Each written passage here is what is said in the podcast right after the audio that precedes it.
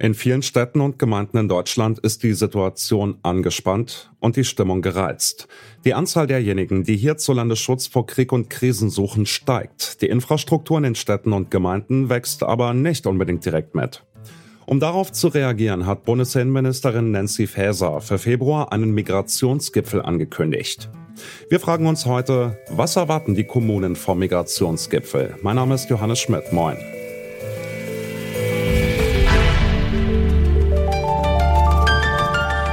Zurück zum Thema.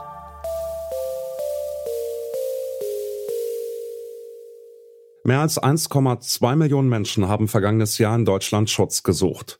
Darunter viele Menschen aus der Ukraine, aber auch aus anderen Krisen- und Kriegsgebieten. Die deutschen Kommunen, also die Kreise, Städte, Gemeinden und Stadtbezirke, stellt das vor große Probleme.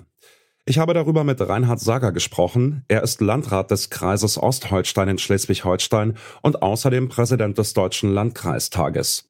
Ich wollte wissen, wie ist die Lage bei ihm im Landkreis Ostholstein? Bei uns ist die Lage vergleichbar wie in ganz Deutschland. Es ist überall so, dass Wohnraum praktisch kaum noch zur Verfügung steht und dass wir vor allen Dingen in personeller Hinsicht massive Probleme haben. Das gilt sowohl für hauptamtliche als auch für ehrenamtliche Kräfte. Es ist kaum noch Personal zu gewinnen. In der Unterbringungsfrage, Betreuung, von Integration will ich hier gar nicht sprechen. Äh, das Personal ist schlicht nicht mehr da. Und man darf nicht vergessen, dass wir mittlerweile rund 2,4 Millionen Geflüchtete in Deutschland haben äh, etwa 1,4 Millionen aus Drittstaaten und gut eine Million aus der Ukraine. Und äh, die Lage ist so arg, dass es kaum noch beherrschbar ist.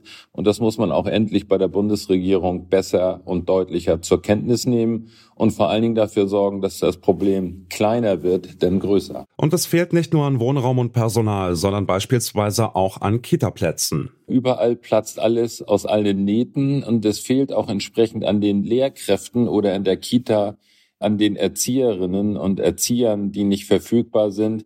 Und das ist das nächstgroße Problem, dass die Menschenkapazität, das zu bewältigen, gar nicht mehr da ist. Und ich habe den ganz sicheren Eindruck, dass man das äh, insbesondere im Bundeskanzleramt und im Innenministerium in Berlin noch nicht richtig wahrgenommen hat. Reinhard Sager sagt also, in der Politik ist noch gar nicht richtig angekommen, wie sehr die Kommunen in Not sind. Dabei hat SPD-Innenministerin Faeser am vergangenen Wochenende einen Migrationsgipfel angekündigt. Damit reagiert sie auf die vielen Hilferufe aus den Kommunen und auf die Forderungen von Interessenverbänden, unter anderem der Deutsche Städte- und Gemeindebund hatte einen solchen Gipfel gefordert. Ich habe mit dem Pressesprecher der Interessenvertretung Alexander Handschuh gesprochen, wie der Gipfel helfen kann. Ich wollte von ihm wissen, welche Beschlüsse auch kurzfristig Wirkung zeigen könnten. Also als allererstes ähm, erwarten wir schon eine massive Ausweitung der Erstaufnahmekapazitäten durch Bund und vor allem durch die Länder. Denn es geht ja nun mal darum, dass wir einfach, wenn die Menschen nach Deutschland kommen, sie unterbringen müssen, dass wir schauen müssen, wo können wir wirklich mit ausreichenden Kapazitäten dafür sorgen, dass wir sie dann nach nach und nach auf die Kommunen verteilen, für sie adäquaten Wohnraum finden. Also diese Ausweitung der Erstaufnahmekapazitäten ist, glaube ich, etwas, was schnell passieren muss und was auch durch die Länder erfolgen muss. Da brauchen wir wirklich eine massive Aufstockung. Auch Landrat Reinhard Sager habe ich gefragt, was er sich vom Gipfel erwartet. Da das Thema multikomplex ist, und nur der Bundeskanzler die Gesamtunterstützung koordinieren kann aus seinem Haus, müsste zuerst äh, der Bundeskanzler dazu einladen und nicht die Bundesinnenministerin, die zum Beispiel für Finanzen überhaupt keine Kompetenz hat, wie sie uns auch beim letzten äh, Treffen am 11. Oktober des letzten Jahres, so lange ist das schon her, mitgeteilt hat. Es muss an mehreren Ecken und Enden jetzt angesetzt werden. Also irreguläre Zuwanderung nach Deutschland reduzieren. Mehr Bundes- und Landeseinrichtungen mit der Aufnahme von solchen Flüchtlingen, die hier auf Dauer nicht bleiben können, die dürfen nicht auf die Kommunen weitergeleitet werden. Drittens eine vollständige Finanzierung der flüchtlingsbedingten Kosten auf der kommunalen Ebene. Das wären drei der wesentlichen Punkte. Es gibt viel mehr. die Gesundheitskosten, die uns zum Teil in erheblichem Ausmaße entstehen, die Personalnot, die Frage der von mir schon erwähnten Rückführung von Menschen, die ausreisepflichtig sind.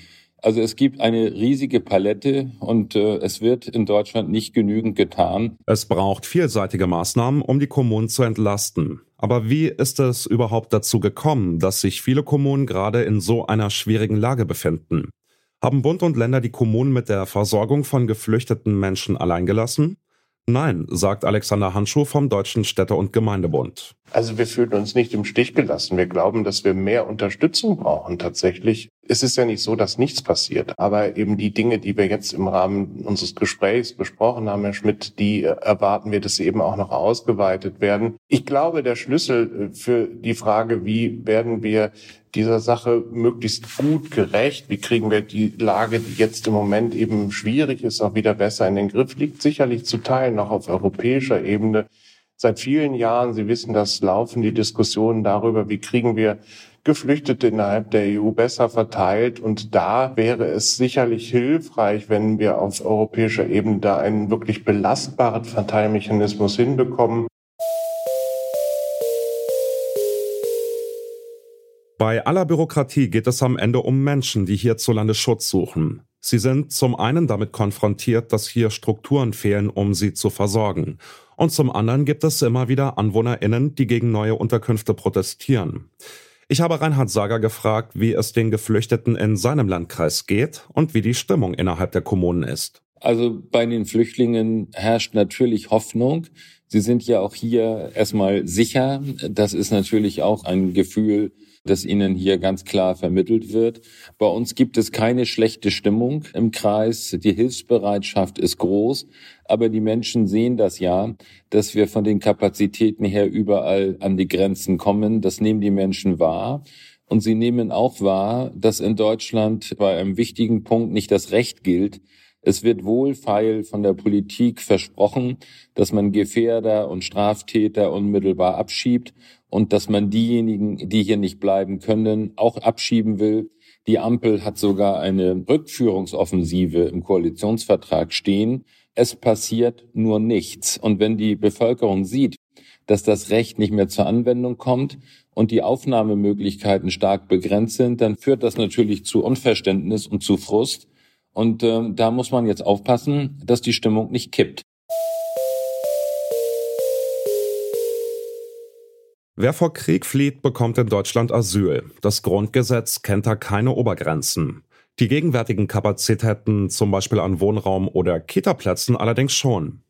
Es muss beim Migrationsgipfel also vor allem um eines gehen, die Kommunen so auszustatten, dass sie Geflüchtete auch tatsächlich menschenwürdig unterbringen können. Das schaffen sie aber nur, wenn Bund und Länder viel stärker als bisher mithelfen. So, und zum Ende dieses Podcasts haben wir noch einen Podcast-Tipp in eigener Sache. In unserem neuen Storytelling-Podcast Teurer Wohnen widmen wir uns ausführlich und in aller Tiefe dem Immobilien- und Wohnungsmarkt. Die Recherche führt unsere Reporterinnen Rabia Schlotz und Charlotte Thielmann in der aktuellen Folge auch nach Zypern.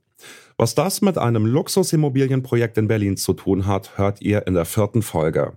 Abonniert Teurer Wohnen in eurer Lieblingspodcast-App und versteht den Wohnungsmarkt besser. Mehr Informationen findet ihr auf detektor FM slash teurer-wohnen. Damit sind wir raus für heute. An der heutigen Folge mitgearbeitet haben Belinda Nüssel, Erik Simonsen und Alia Rentmeister. Produziert hat sie Stanley Baldauf und Chefin vom Dienst war Hanna Krüger. Mein Name ist Johannes Schmidt. Ich sag ciao und bis bald. Zurück zum Thema vom Podcast Radio Detektor FM.